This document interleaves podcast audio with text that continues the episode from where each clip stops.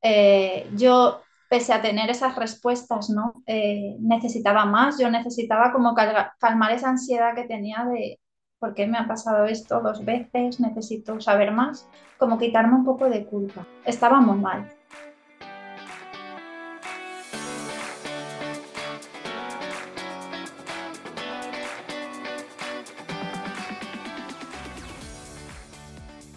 Bienvenida al podcast de Fe de Fertilidad. He creado este programa para que tú y yo podamos escuchar diferentes historias contadas en primera persona sobre las diferentes formas de crear una familia. No hablamos suficiente sobre los retos de la fertilidad. Damos por hecho que cuando estemos listas para tener hijos será fácil, pero no siempre es así. El camino puede ser largo, caro, confuso y lleno de dudas, desilusiones y dolor. Este podcast va de pérdidas gestacionales, de infertilidad, de pruebas y tratamientos de reproducción asistida, de donación de óvulos y esperma, de acogida y adopción, de crianza monoparental, de fertilidad LGBT, de la decisión de vivir sin hijos, de los costes económicos, del estrés que genera o del impacto que llega a tener en la felicidad, el bienestar o las relaciones. En definitiva, este podcast va de las formas menos tradicionales de formar una familia y cubre todas las experiencias sin filtros ni prejuicios. Los finales felices, las situaciones tristes que aplastan el alma y los que aún están en el limbo. Yo soy Isa, tu anfitriona, y espero ayudarte con este programa a descubrir que no eres la única y que no estás sola. Encuéntrame en Instagram con la cuenta F de Fertilidad. Escucha el podcast F de Fertilidad en tu app de podcasting favorita y suscríbete para no perderte nada.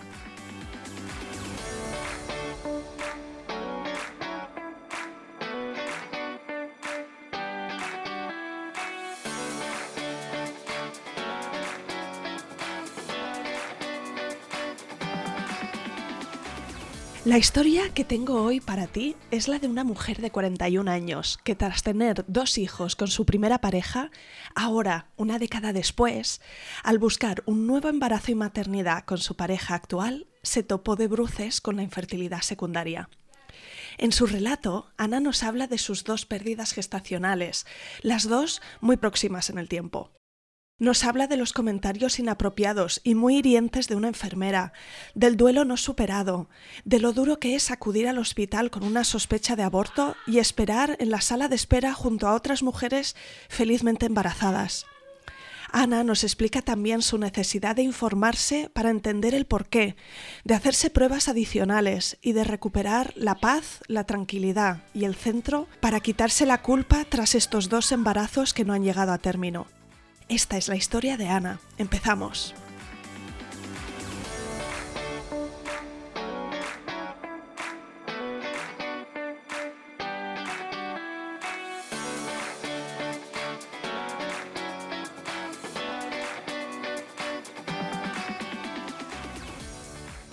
Bienvenida Ana y mil gracias por venir al podcast Fe de Fertilidad. Gracias a ti por invitarme. Tengo ganas de conocerte, de escuchar tu historia. Si te parece, cuéntame alguna cosita de ti, eh, dónde vives, eh, a qué te dedicas, aquello que quieras explicarme. Vale, pues mi nombre es Ana, tengo 41 años y mi familia es un poquito especial porque es una familia reconstituida. Eh, yo tengo dos, dos peques de mi anterior matrimonio, me divorcié y conocí a mi actual pareja que tiene otros dos peques Entonces es, es una locura porque a veces somos cuatro, porque yo tengo la custodia de mis niños y vivo con ellos y ahora con mi pareja. A veces somos dos, los fines de semana que los peques de él y mis peques están con, sus, con su papá y con su mamá, estamos los dos solos y como él dice, somos novios. y a veces somos seis cuando coincidimos. Entonces es una, una bonita locura, pero es una locura muy flexible, ¿verdad? Tenéis que ser en casa porque, bueno, mm, toda la planificación, eh, los espacios personales dentro de la casa varía mm, semana a semana. Es una locura, la verdad es que si lo piensas dices, madre mía, ¿cómo os organizáis? Pues intentando fluir, intentando ser eh, flexibles, como tú dices, y bueno, y, y acostumbrándonos a esto, hay que compartir mucho el espacio, el tiempo y la forma de educar. Los, los niños tienen 4, 7, 9 y 10 años. O sea que es una, una locura. Bueno, pues es también una oportunidad de dar visibilidad a esta, a esta, diversidad familiar, ¿no? Y hay unos retos específicos, estoy segura, pero también hay unas recompensas muy bonitas. En... Es bonito, satisfactorio, pero también a veces surgen mmm, problemillas que como no estamos acostumbrados a esto y nos han educado como papá, mamá, hijos y la familia unida y yo qué sé, Disney y todo eso, pues te cuesta un poco de digerir, ¿no? Y, y y ves las cosas que dices, madre mía, qué vértigo, pero bueno, va saliendo y si hay amor y cariño, pues, pues todo fluye, que es lo importante. Si nos remontamos atrás en el tiempo, cuéntame si tú siempre habías querido formar una familia. Pues yo, vamos, desde que tengo uso de razón, lo de, lo de los niños pequeños, los bebés o ser mamá ha sido algo que, que, bueno, que llevaba conmigo, que no es que es algo que haya descubierto de repente, quiero ser mamá, no, no, ya de pequeñita, yo soy pequeña de, de varios hermanos y, y, siempre decía mi madre, yo quiero que tengas otro, yo quiero un hermanito pequeño, yo era muy, muy cuidadora, muy protectora y siempre me ha encantado. Cuando alguien de la familia tenía un bebé, yo me volcaba, lo cuidaba. Si alguna vecina, pues también. O sea, ha sido algo que lleva innato y he tenido clarísimo de siempre. De hecho, cuando me casé, mi primer marido ya era padre de otro matrimonio. Y, y yo le dije, mira, yo tengo clarísimo que quiero ser mamá. Yo, tú ya has sido papá, yo no sé si, quieres seguir teniendo más hijos, pero para mí yo lo tenía clarísimo. Era prerequisito, era fundamental, era una cosa importante en tu visión de futuro. Me hacía ilusión y, y bueno, y se pudo cumplir en su día ese deseo con mucha facilidad, porque mis niños vinieron con facilidad. Así que, bueno, ese primer camino, ¿no? Hacia la maternidad, la fertilidad, el quedarte embarazada, eh, tus embarazos y los partos en las primeras dos ocasiones, ¿todo fue fluido, fue fácil, sin grandes sustos? Facilísimo, yo de hecho tomaba anticonceptivos, eh, no sé, 10, 11 años y a los 30 años eh, nos casamos y decidimos ser papás.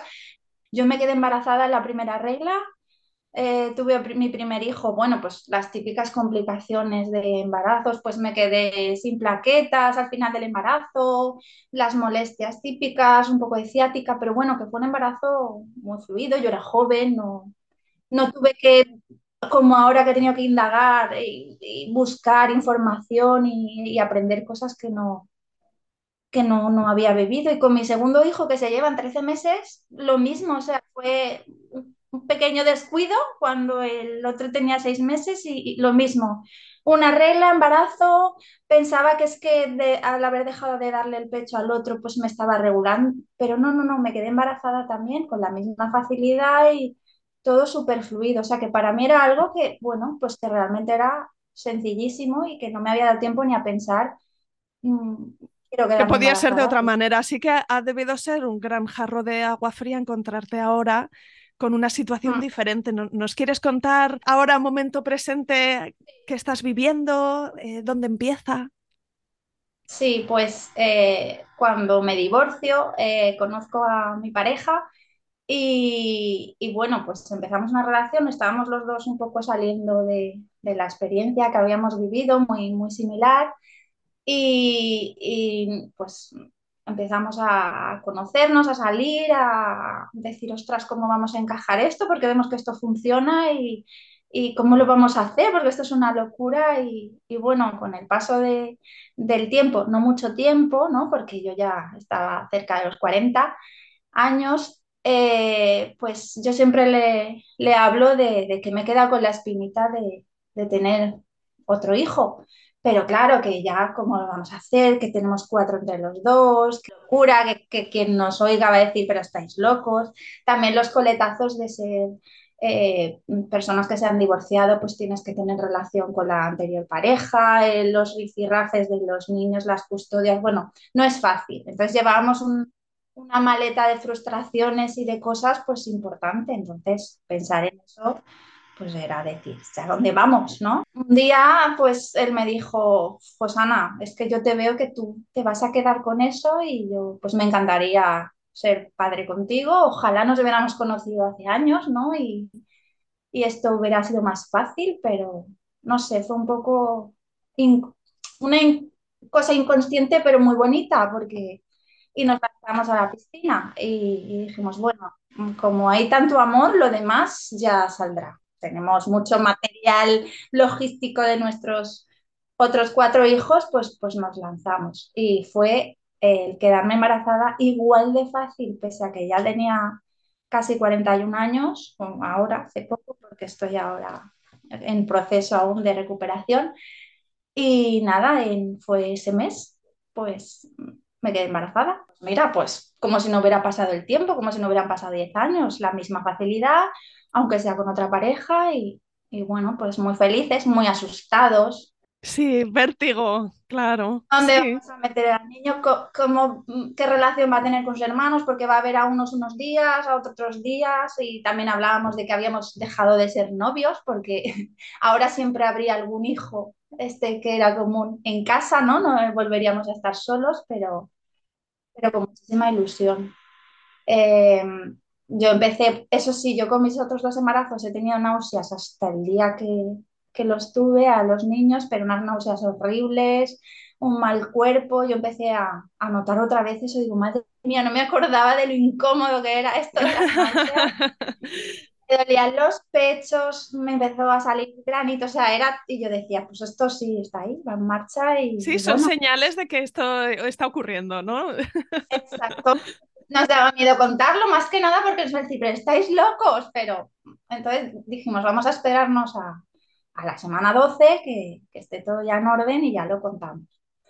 Eh, volví a mi ginecólogo de siempre, yo tenía muchas ganas de que siguiera siendo él, yo tenía mucha confianza. Y a la semana casi seis, pues ya me hicieron la primera ecografía. Entonces, ahí vino la primera mala experiencia, ¿no? Y que te da un, una bofetada de realidad porque la, la enfermera que está con, con, mi ginecólogo, pues no, no fue muy, muy agradable y, y, nada más verme me dice, no te pienso dar la enhorabuena hasta la semana 8, porque tú ya tienes 41 años y estas cosas eh, no suelen salir bien. Yo me quedé muy sorprendida de, de, de ese comentario, me, me, sentí muy, muy vulnerable, muy, miré a mi pareja, él quería decirle algo y, y decirle cómo, cómo, eres capaz de decir eso, Con, porque yo soy una persona también que intento ser positiva, pero soy, siempre pienso a veces en lo peor, ¿no? Entonces yo también iba asustada después de 10 años con mi edad, pues va a salir bien, va a tener algún problema, yo qué sé, te, te da miedo, ¿no? Entonces eso fue como una bofetada. Mi pareja se quedó muy mal en ese momento porque dice, Ana, no me has dejado que la ponga en su sitio, esos comentarios sobran.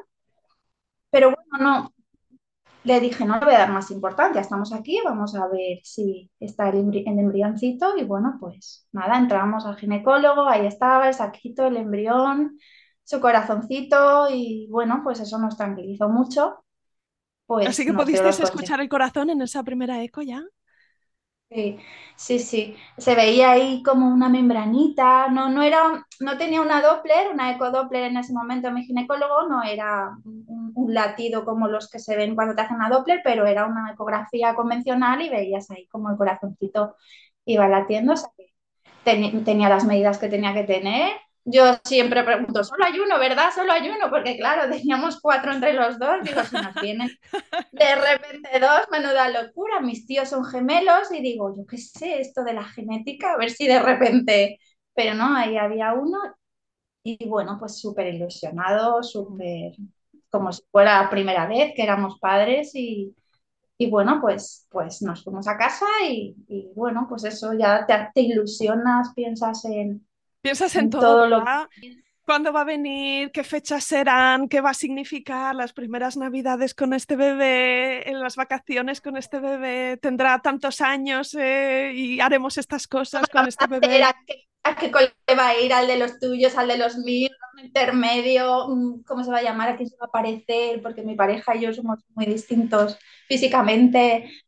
Sí, entonces, bueno, pues, pues muy ilusionados, muy, con mucho miedo, porque la verdad es que siempre tienes miedo, ¿no? De lo que pueda pasar, pero súper contentos y, y, bueno, disimulando, ¿no? Nuestra alegría porque no nos atrevíamos a contarlo.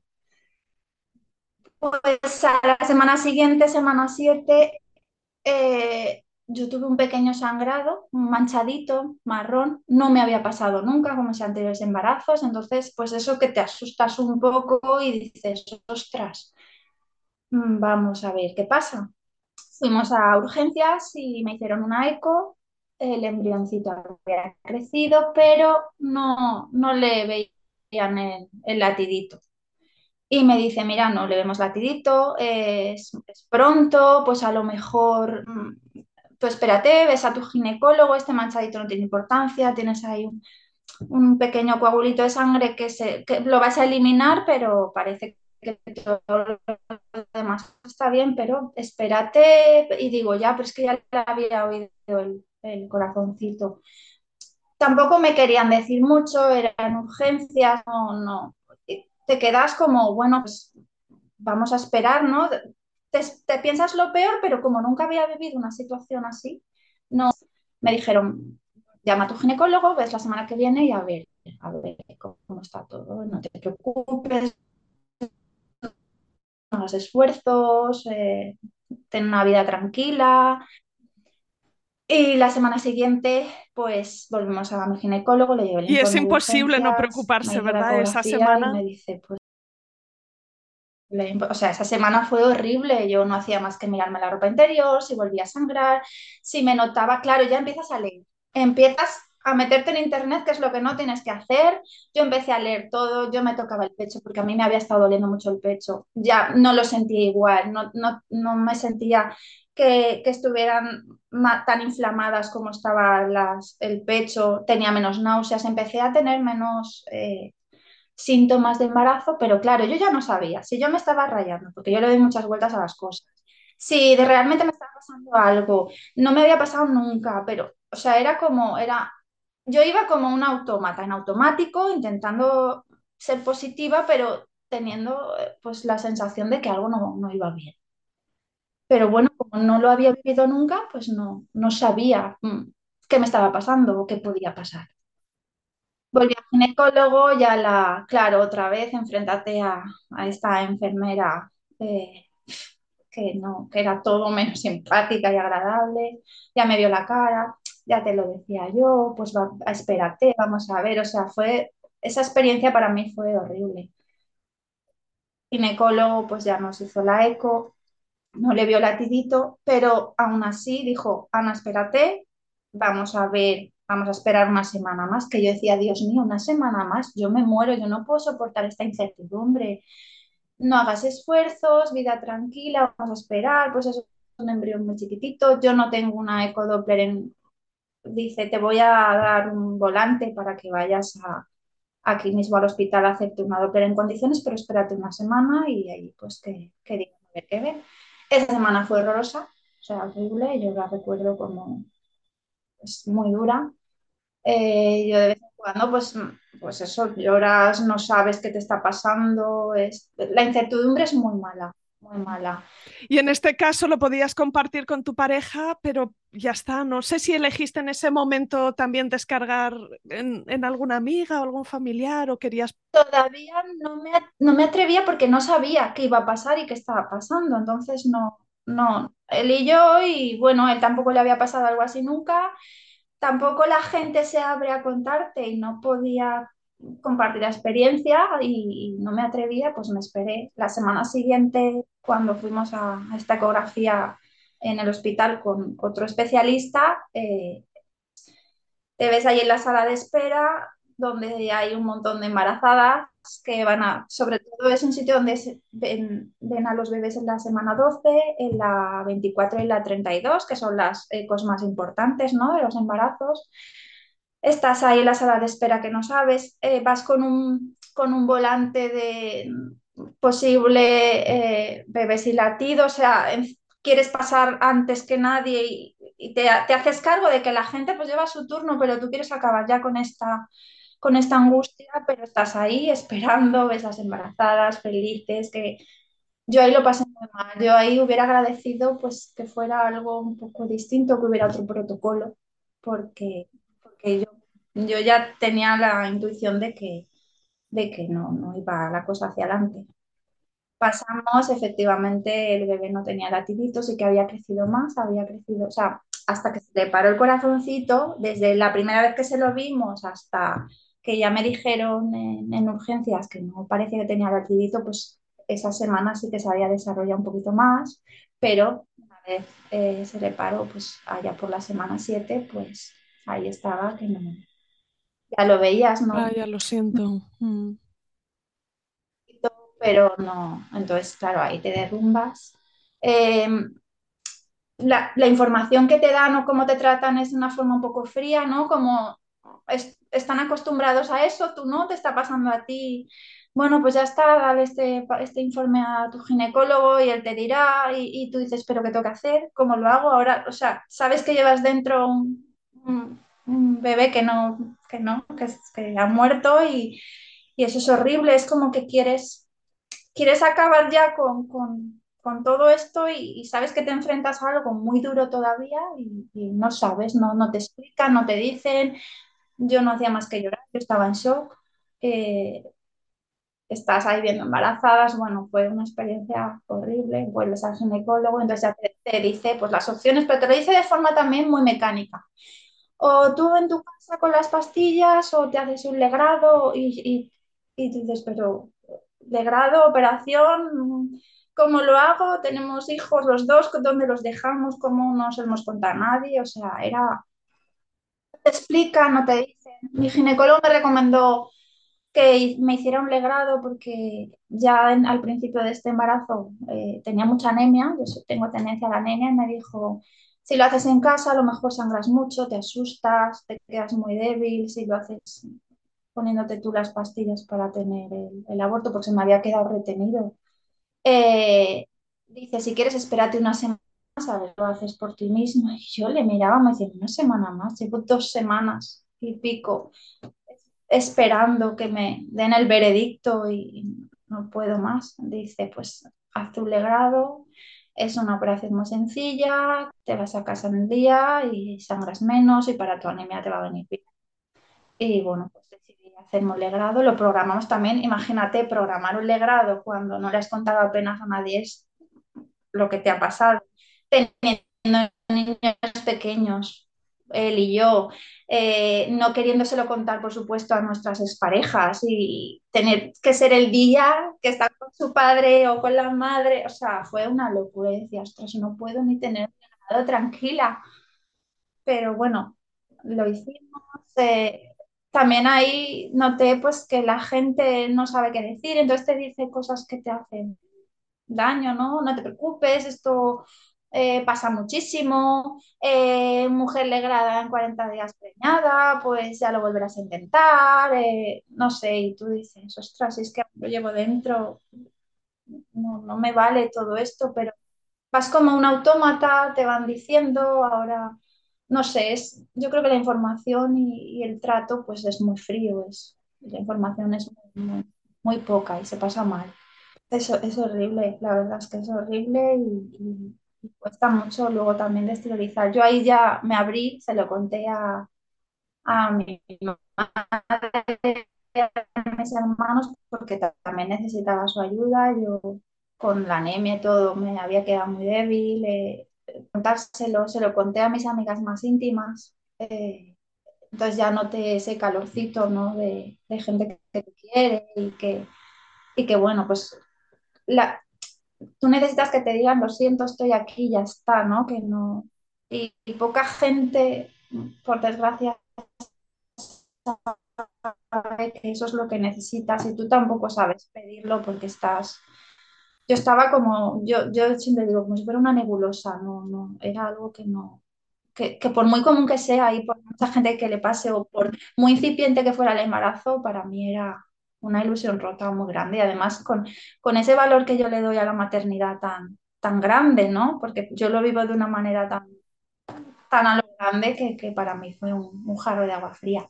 También me culpabilizaba un poco, ¿no? Pues claro, tengo ya 41 años, eh, mmm, pues los óvulos no están como cuando tenía 30 o yo qué sé, empiezas como a decir, ¿qué habré hecho mal? ¿Será que no he comido lo suficiente, no he dormido, no, no sé, te empiezas a culpabilizar, que eso también es una cosa que no deberíamos de hacer y la hacemos. Pues nada, nos, nos recuperamos como como pudimos, ¿no? Y mi pareja, la verdad es que no, no lo exteriorizó con nadie de su familia.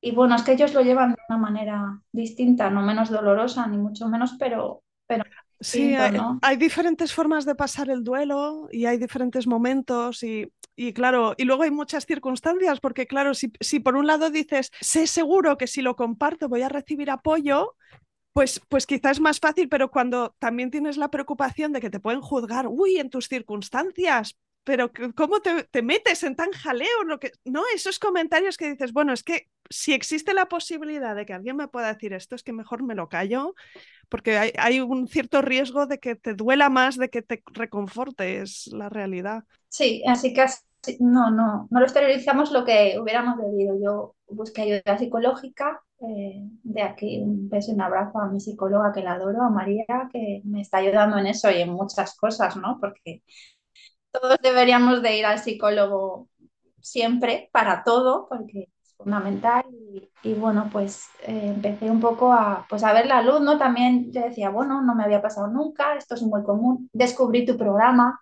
en mi, terapia de, de, de, duelo, de superar esta pérdida y, y iba escuchando otras, otras mujeres que habían tenido experiencias similares o distintas, o, pero me, todo me, me, aportaba, me aportaba mucha calma y, y bueno, pues, pues esto fue en verano, pues nos fuimos de vacaciones, nos volcamos en los niños y, y bueno, pues, pues me recuperé un poquito de, la anemia tan grande que, que, tenía y mi cuerpo, pues volver a su sitio, ya ves, es un, un embarazo muy incipiente, pero a mí me costó recuperarme por dentro, pues el, el, salto hormonal es brutal, o sea, de, estar embarazada, de repente te hacen un legrado, las, las hormonas caen en picado otra vez, bueno, para mí, a mí me costó un poquito, a lo mejor estaba demasiado baja de moral y me costó más.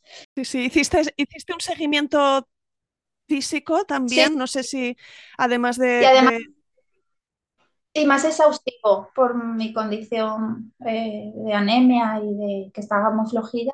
Fue más exhaustivo, exhaustivo el seguimiento, me dio más citas el ginecólogo pues a la semana del legrado, a las tres semanas, con analíticas y, a los dos meses me dijo, mira, estás muy bien, estás limpia, te estás recuperando eh, de la anemia, eh, tienes que seguir tomando durante seis meses hierro y vitaminas, pero si quieres y estáis preparados para volverlo a intentar, tienes luz verde, eso a los dos meses.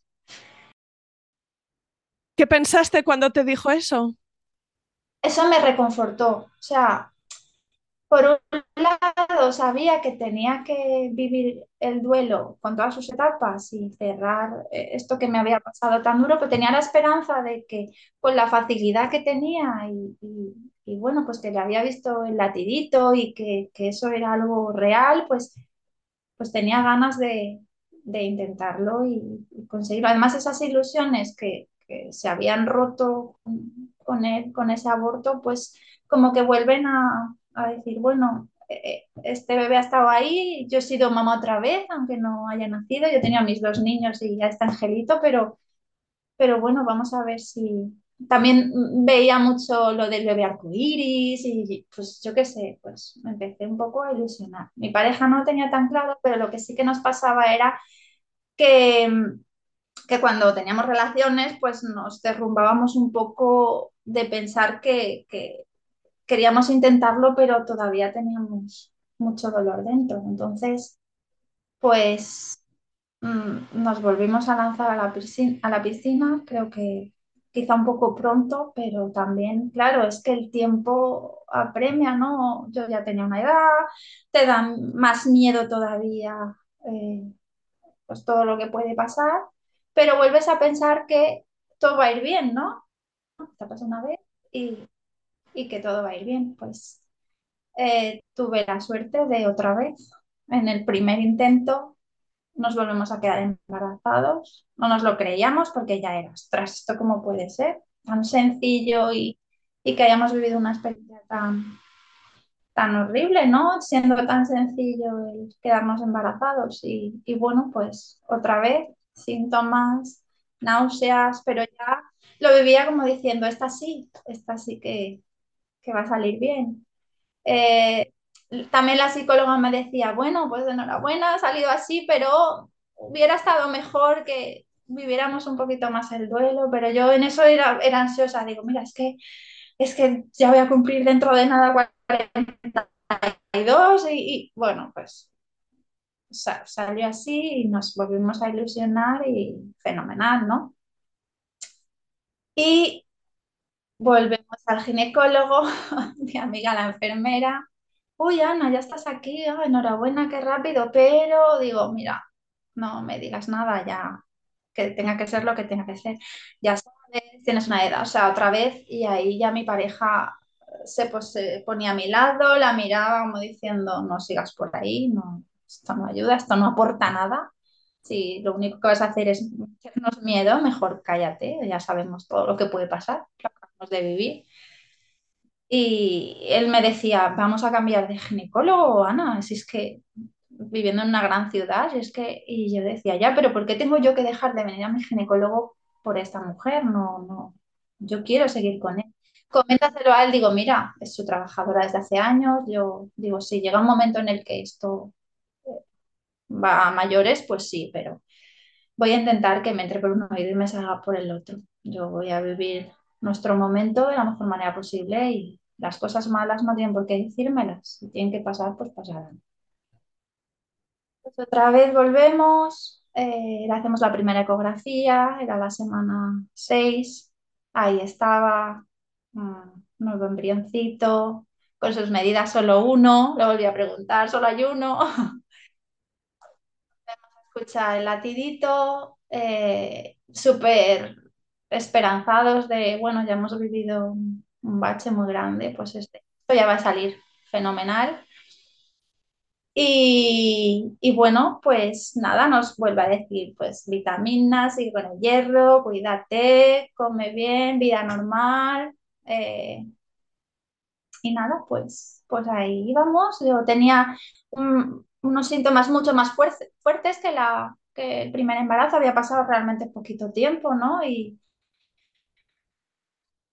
pero ya los dos, bueno, mucho más ilusionados, eh, siempre acordándonos de la pérdida, por supuesto. Para nosotros era, le llamábamos bebé, mm, nuestro bebé, y este lo llamábamos bichito. Nuestro bichito, y, y bueno, pues, pues viviéndolo, pues más ilusionados si cabe. Y llegó la segunda ecografía, la de la semana 8. Volvemos al ginecólogo ya y "Ah, hoy te voy a dar la enhorabuena. Me dice, porque ya estás en la semana 8. vamos a ver qué tal. Yo iba muy feliz, muy contenta, mm, ya lo íbamos a ver más grandecito, no sé. Y entramos, nos hace la ecografía y de repente notamos que se hace el silencio. Entonces mi pareja me coge la mano, miramos, empieza a medir, pues está más pequeñito de lo que debería para semana 8 empieza a buscarse y, y dice, no, no le encuentro la tirita.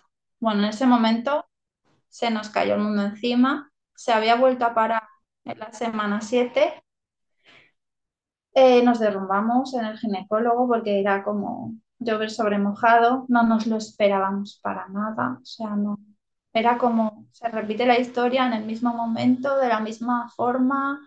Yo no había manchado ni nada, se con síntomas y entonces no, no, no asocias a que te va a volver a pasar. Y entonces yo, yo decía, bueno, ¿y ahora qué? Acabo de vivir un legrado hace nada, esto. Y me dijo, bueno, te voy a dar un volante, vuelve a ir a hacerte una Doppler, vamos a esperar. Y yo decía otra vez no, mi cabeza era otra vez no, pasar por esto. Claro, no, no lo tenía, no tenía el duelo superado realmente, entonces esto era pues como meter el dedo en la llaga, ¿no? Estaba, fui, eh, llamé a mi psicóloga y tuvimos que, que, pues, hacer mucha más terapia, volver a vivir, ir a hacerte la ecografía con todas las embarazadas, decidir si tener un nuevo legrado, porque ya me daba miedo también. Yo decía, ostras, ¿cómo se va a quedar eh, mi útero? Empiezas a leer que si las adherencias, que si para un futuro nuevo embarazo, pero mi pareja ya no quería oír hablar de, volver a pasar por esto. Yo me empecé a culpabilizar aún más, claro, es que la edad, mira que intentarlo otra vez, después de lo que nos ha pasado, ya teniendo hijos por ambos lados, yo qué sé, yo me empecé a, a machacar mucho. Volví a, a decidir tener un nuevo legrado. Eh, no, quería eh, tener el aborto sola en casa, con las pastillas, me daba mucho miedo volver a tener una anemia descomunal. De hecho, vol volví a empezar con la anemia.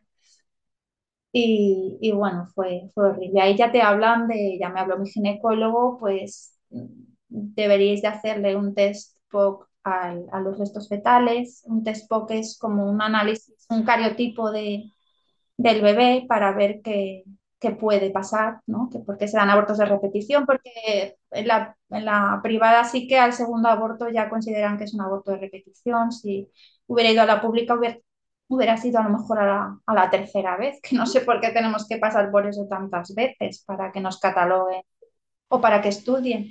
El test POC era caro, pero yo decidí hacerlo, eso no te lo cubre el seguro y yo quería yo quería respuestas. Mi pareja no tenía nada claro lo de querer tener respuestas porque él decía, ha pasado, haya pasado por lo que haya pasado, ya está, no, no, no, podemos cambiar nada. Pero yo necesitaba saber también para quitarme culpa que yo misma me, me metía. También me aconsejaron hacerme un, un estudio de trombofilias y hacernos tanto mi pareja como yo un cariotipo eh, de sangre periférica. Yo yo quería saber, necesitaba saber. Mi pareja no, no lo tenía claro, pero respetó que yo quisiera saber. Él no quiso hacerse el cariotipo, ni también le recomendaron un espermiograma, pero no, no quiso. Dice, hemos sido papás sin problemas con nuestras anteriores parejas. Eh, no, no, quiero pasar por eso porque creo que no quiero volver a intentar. Entonces, yo sé que me lo hice, le hicimos el POC a los restos fetales, ahí, claro, te dicen hasta te dicen el, sexo del bebé, que cuando nos enteramos, pues también ya lo personalizas, ya es mucho más duro. Eh, eh, nos dijeron que era un nene y bueno, pues ya ahí pues es, es ostras. Las ilusiones, encima ya le, como que le pones de algún modo cara, le pones, o sea, le das identidad, ¿no?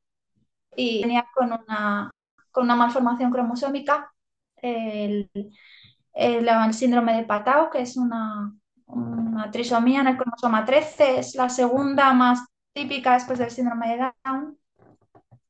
Mi cariotipo salió perfecto y yo no tenía ninguna trombofilia, eh, era el bebé pues que venía, venía con, con una deficiencia y por, por decir algo, por suerte, pues se le paró el corazoncito y no, y no evolucionó el embarazo, porque en estos tipos de trisomías sí que pueden evolucionar el embarazo. Y ya en la semana 12-13 que te puedes enterar, eh, pues ya pues el, el, feto es más grande, es, igual de devastador, ¿no? Tener un aborto, pero a lo mejor es, ya se ha enterado la gente que estás embarazada, es un poco más, más duro. Entonces, su corazoncito se paró antes. Incluso hay, hay bebés que pueden llegar a nacer y, y me dijo mi ginecólogo y al mes o así, pues no, sí, no. claro, son bebés que tienen muchísimos problemas, es, no es compatible con la, con la vida. vida. Entonces, bueno, eh, yo pese a tener esas respuestas, ¿no? Eh, necesitaba más, yo necesitaba como cal calmar esa ansiedad que tenía de por qué me ha pasado esto dos veces, necesito saber más. Y entonces mi ginecólogo me recomendó ir a Libby, porque si lo volvéis a intentar, yo lo, os, lo, que, lo que os recomiendo es que sea una fecundación in vitro con, con un análisis del DGP, sí. Y yo decía, pero a ver, claro, en mi cabeza estaba con lo fácil que es para mí embarazarme, con lo fácil que fue tener a mis dos hijos. Claro, no, no concebía todo eso que ya escuchando otras experiencias y, y, leyendo, me hice una experta, me enteré de todas las posibilidades, todos los estudios, lo que hay que hacer, qué pasa cuando es una edad avanzada. Me hice, vamos, una experta. Y, pero aún así necesitaba ir a, obtener más respuestas, a ver qué me decían, qué más podía haber pasado, como quitarme un poco de culpa. Mi pareja dijo, todas las respuestas que necesites hazlo, pero yo tengo muy claro, él, él, tenía muy claro que no quería oír hablar de nada de esto ni, volver a intentarlo. Lo que quería es que fuéramos felices y él decía, a mí me va, me vale contigo, estar contigo, querernos y nuestra relación. Ya somos padres, juntos no, pero tenemos una gran familia y ¿qué más da de quién sean los niños de uno y de otro si, si hay amor? Pero yo estaba, estaba muy mal, muy mal. Y había sido todo tan seguido y fui y, y allí pues la, los que los médicos y enfermeras que te atienden pues son mucho más, no sé, conscientes de la problemática o son más acogedores, más... Y me sentí muy bien en esa visita, me lo explicaron todo. Bueno, yo soy profe, yo decía, madre mía, son como profes, ¿no? Estos médicos, porque me están explicando todo de una manera tan clara que, que me dan luz.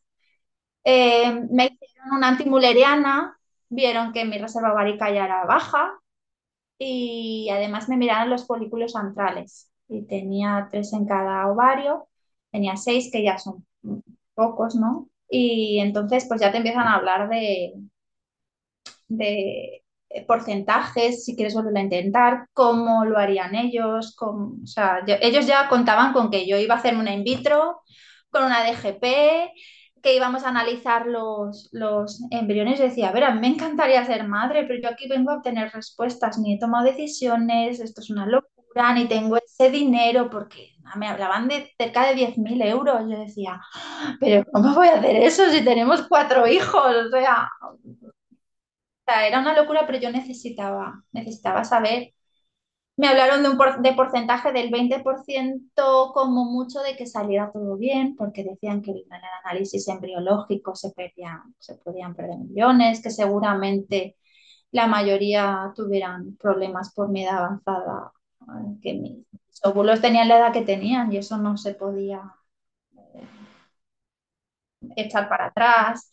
Que claro, que entendían que descartaba la ovodonación y decía, pero madre mía, pero yo solo quiero, quería calmar mi ansiedad, pero es que realmente no había nada que me calmara porque yo necesitaba transitar el duelo, pero necesitaba como tener todas las cartas en la mesa para decir, me ha pasado esto, ha sido por esto, estas son las opciones, yo no sé dentro de tres meses cómo me voy a sentir, qué voy a querer, que, porque ese sentimiento de madre yo es tan, tan, tan grande que yo no podía cerrar todavía ese capítulo.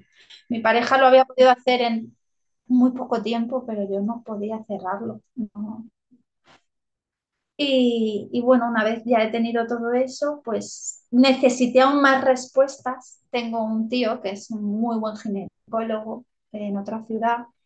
Me armé de valor para contarlo a, no a mi familia cercana, que sí que lo sabía, sino pues ya a mis tíos y que se enteraran mi familia y llamé a mi tío y mi tío, no te preocupes, yo soy ginecólogo, tú me estás llamando como paciente, yo esto no, esto no va a salir de aquí. ¿Y qué me aconsejó él? Que eso ya me calmó un poco más. Me dijo, mira, si tú quieres intentarlo de manera natural otra vez, puedes hacerlo. Nadie te dice que tenga que salir mal sí o sí. Probabilidades.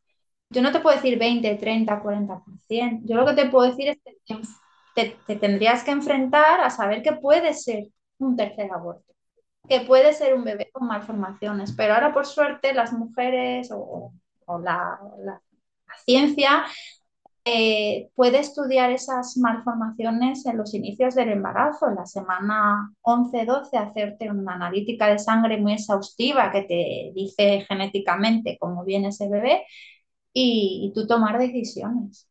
Entonces, no te tienes que meter en, en, en, tratamientos, no, por ti misma puedes volver a intentarlo, sabiendo que puedes salirme.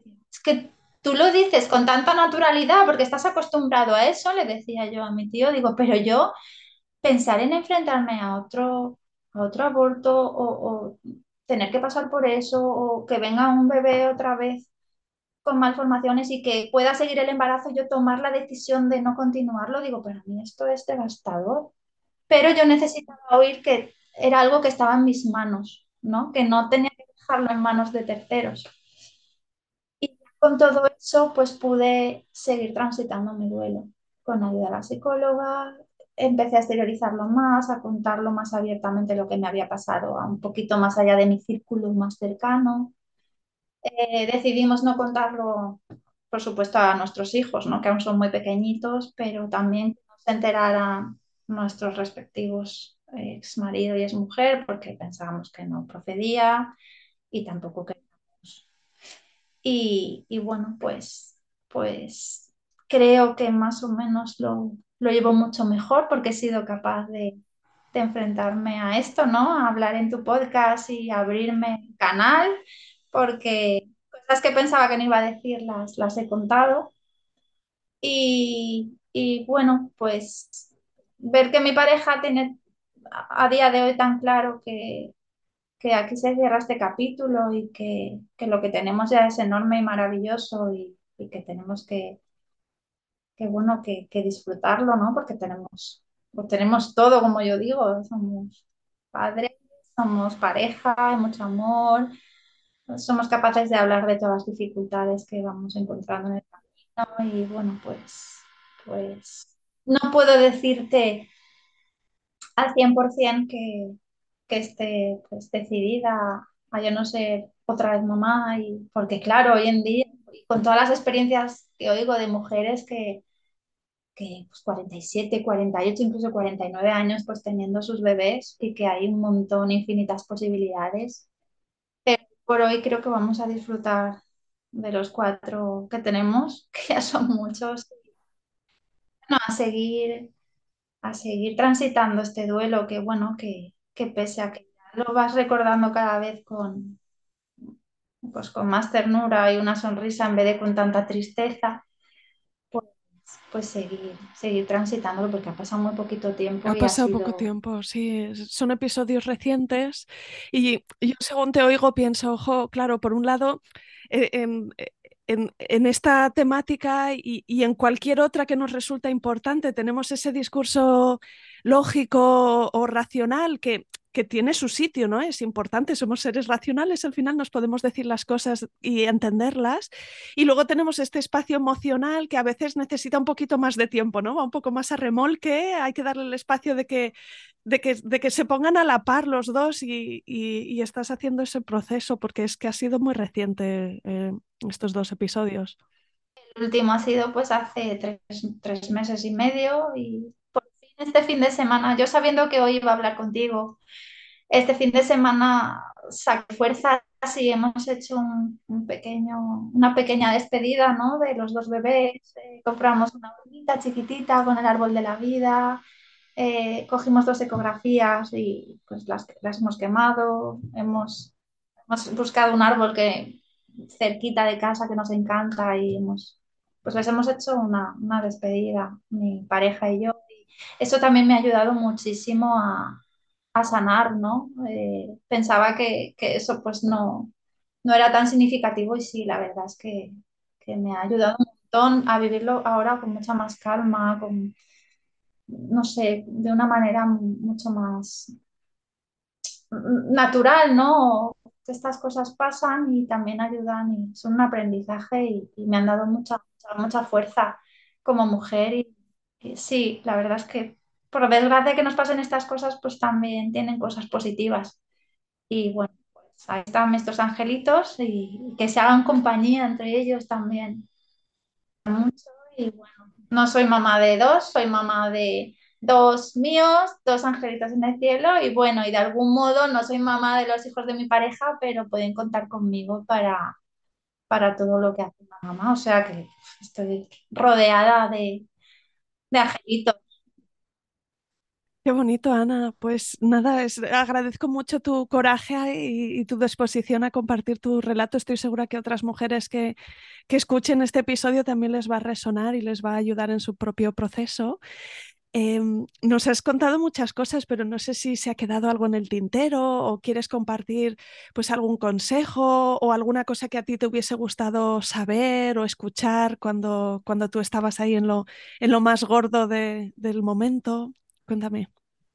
Sí, a mí me gustaría que, que esto diera un poco de visibilidad a, hacer protocolos mm, para las mujeres que sufrimos estos palos de la vida, pues protocolos un poco más eh, organizados en cuanto a que no tengamos que vivirlo al lado de mujeres que sí que llevan un embarazo eh, normal, eh, no tener que hacer estas esperas tan angustiosas, pues que elaboren algún documento que te informe de a qué te enfrentas, qué posibilidades tienes o qué opciones o te va a doler, no te va a doler, vas a sangrar mucho poco, porque yo iba como a ciegas y preguntas y los médicos, enfermeras y personal sanitario lo vive con una naturalidad y con un, no sé, como que esto pasa cada día y no, no le dan importancia y a ti, tú lo estás viviendo y, y necesitas que te informen ya físicamente y también psicológicamente. Tienes que buscar tú tu propia ayuda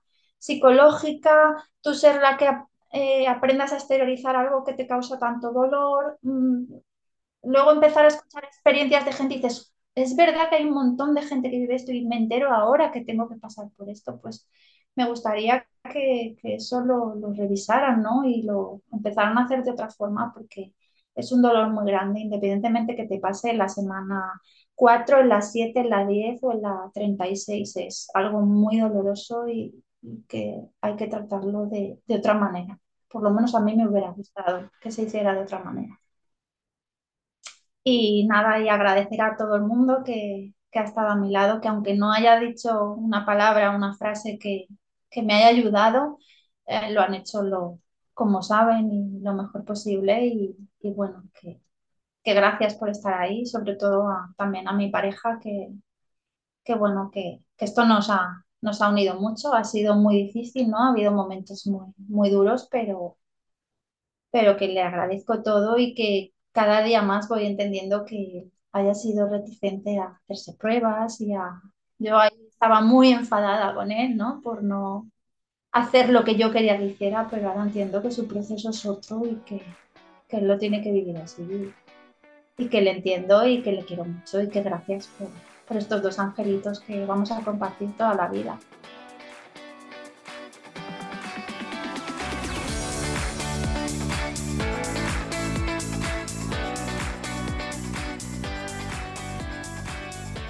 Aquí acaba este episodio.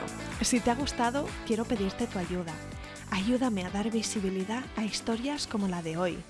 Recomiéndale a alguien el podcast F de Fertilidad. Ayúdame con esta misión de arrojar luz sobre experiencias reales para que más personas encuentren y escuchen este programa. No dejes de escribirme un mensaje directo en Instagram. Mi cuenta es F de Fertilidad y me encantará saber de ti. Cuídate mucho, nos vemos la semana que viene.